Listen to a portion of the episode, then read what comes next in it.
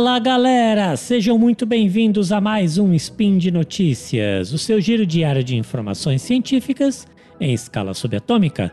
Meu nome é Marcel Vitorino, me preparando demais para receber o Ig Nobel de 2030. E hoje, dia 26 Caosian do calendário Decatran e dia 6 de outubro do calendário Gregoriano, aquele que entrou em sua fase final do ano, vamos falar sobre o Prêmio Ig Nobel de 2021 e no programa de hoje, as 10 categorias e os vencedores do ano. Roda a vinheta! Speed Notícias.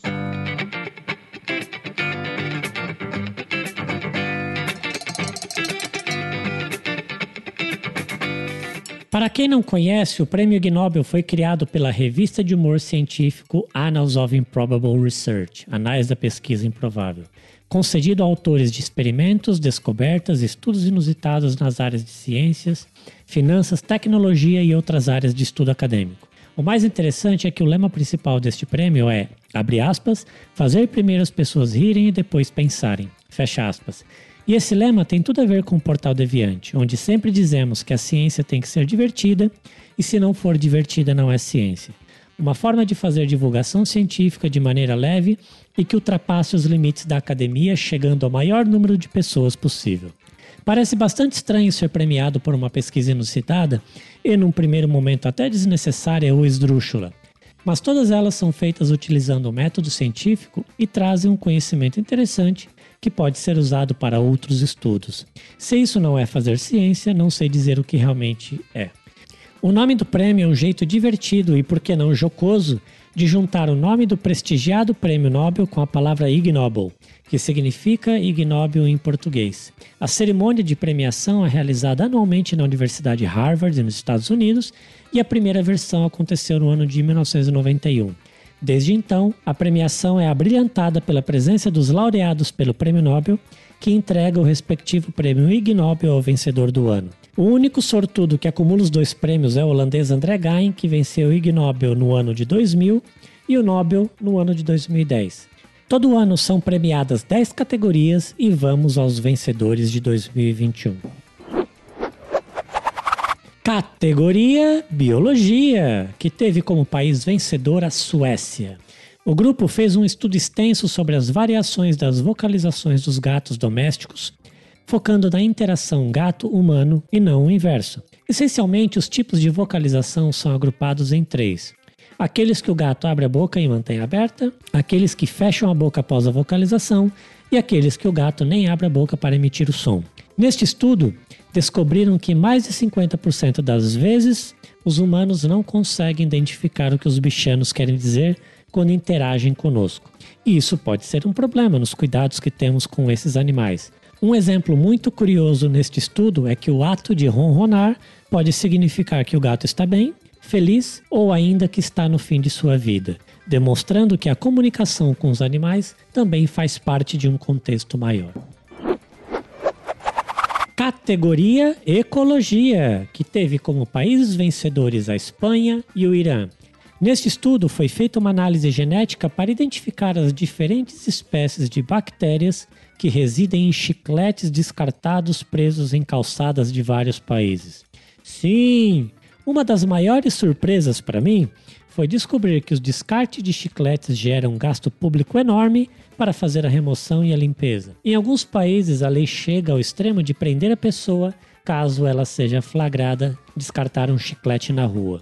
O estudo acabou trazendo uma informação bastante relevante, pois conseguiu identificar as bactérias mais presentes em um determinado local. E essa informação pode ser usada por pessoas que desejam viajar para um determinado país e sabendo quais as bactérias mais comuns naquele país específico, pode se preparar para que não sofra com distúrbios intestinais, para não dizer sofrer de uma bela caganeira, por exemplo, antes de sua viagem. Categoria Química, que teve como países vencedores a Alemanha, a Inglaterra, a Nova Zelândia, a Grécia, o Chipre e a Áustria. Este prêmio foi concedido por analisar quimicamente o ar dentro das salas de cinema para testar se os odores produzidos por um público indicam de forma confiável os níveis de violência, sexo, comportamento antissocial uso de drogas e linguagem própria no filme que o público está assistindo. Uma forma de comprovar se a classificação etária do filme em questão está correta. Porém, o estudo trouxe pouca relação entre os odores e gases produzidos. Claro que não analisaram os puns que eram soltos dentro das salas, com os critérios analisados nos filmes.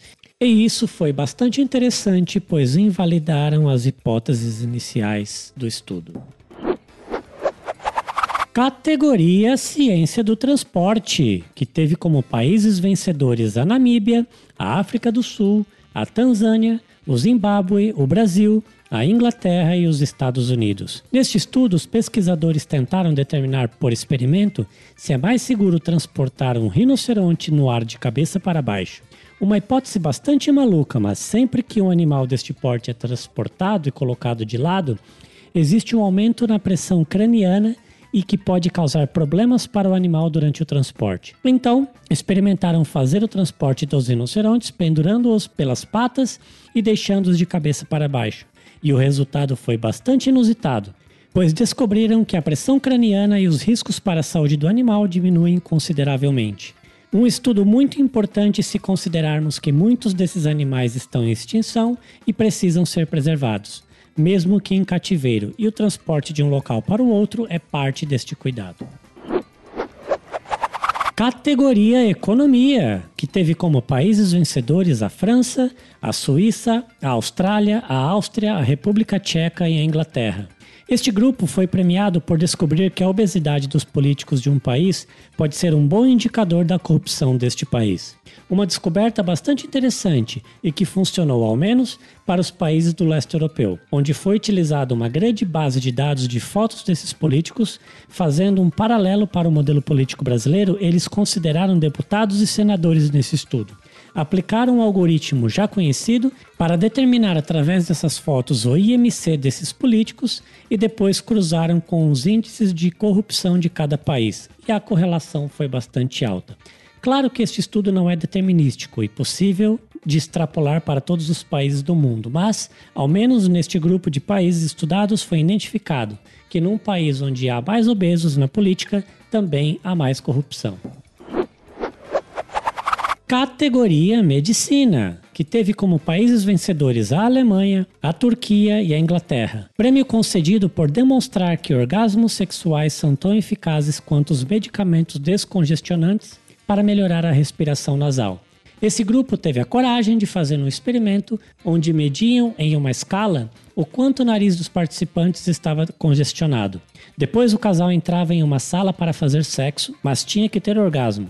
Faziam novamente a medição no momento seguinte do orgasmo, uma hora depois e três horas depois. A descoberta foi que, até uma hora depois do orgasmo, a eficácia do sexo é exatamente a mesma de um medicamento descongestionante, para liberar as vias nasais e melhorar a respiração. O sexo sendo fonte de vida em todos os sentidos categoria física, que teve como países vencedores a Holanda, a Itália, Taiwan e os Estados Unidos. Esse prêmio foi dado pela condução de experimentos para explicar o porquê os pedestres não colidem constantemente com outros pedestres. Nesse estudo foram utilizadas filmagens das câmeras das estações de metrô bem movimentadas e usaram um algoritmo que analisa o movimento das moléculas para isso.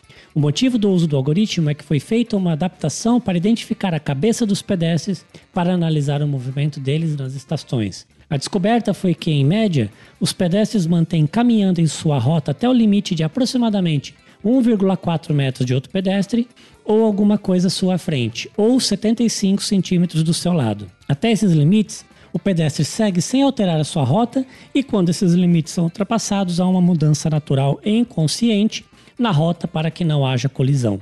Esse foi um trabalho essencialmente de análise de Big Data para encontrar padrões nos movimentos.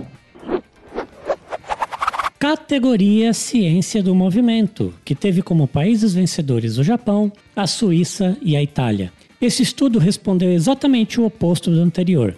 Que é porque os pedestres às vezes colidem com outros pedestres. Neste experimento, eles colocavam pessoas para atravessar ruas movimentadas, algumas vezes usando algo colorido na cabeça. E o que foi identificado é que as pessoas que estão caminhando atrás dessa pessoa usam o movimento dela como referência para caminhar, como se estivesse antevendo o movimento das outras pessoas. Num segundo momento, faziam as pessoas atravessarem as mesmas ruas com o celular na mão, mas nesse celular haviam tarefas para serem feitas para garantir que as pessoas estavam prestando atenção no celular. O que se notou foi que as pessoas passaram a colidir mais vezes por não estar usando sua visão periférica e nem o pedestre da frente como referência para não haver colisões. Categoria Entomologia, que teve como país vencedor os Estados Unidos. Este prêmio foi concedido por um estudo sobre métodos eficientes de controle de baratas nos submarinos. Baratas em submarinos sempre foi um problema sério para ser controlado. E nas décadas passadas era usado um composto que era bastante eficiente, mas reagia com o diesel dos motores do submarino e gerava um gás muito tóxico no ambiente. Após a morte de um soldado e amigo do pesquisador, ele se motivou a encontrar novos métodos que fossem igualmente eficazes, mas que não fossem tão prejudiciais aos tripulantes da embarcação. Após muitas tentativas, chegou a um composto que é quase tão eficaz como o método anterior, mas que não há riscos para ninguém. Este método é usado até hoje nos submarinos, ao menos nos Estados Unidos. Muito interessante que esse estudo foi motivado por uma tragédia, mas que trouxe um avanço muito importante para a melhoria da qualidade de vida do ser humano.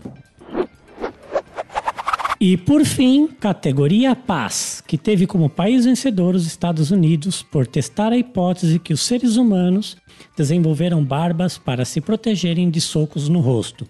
A hipótese levantava a possibilidade de, usando a evolução da espécie, que apenas os Homo sapiens que possuíam barba conseguiram passar seus genes adiante, pois esses pelos davam uma vantagem para esses indivíduos por conta de uma proteção adicional. Fizeram experimentos usando pele de ovelha e descobriram que quando o pelo cobre a partir de 3 centímetros da superfície, o impacto das pancadas são reduzidos em até um terço da sua força original. Além do fato que fica mais complicado acertar o queixo de uma pessoa com uma barba de lenhador, por não saber ao certo onde o rosto termina.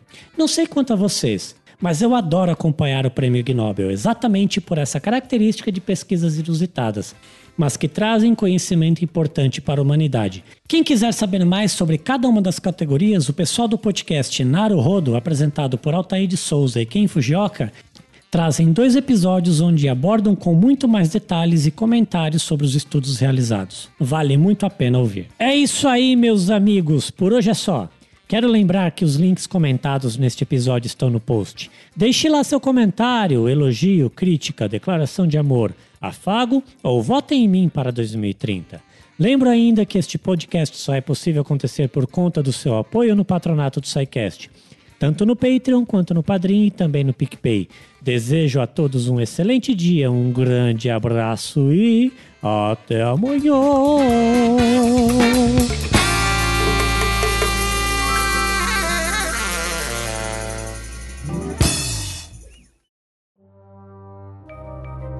Este programa foi produzido por Mentes Deviantes. deviante.com.br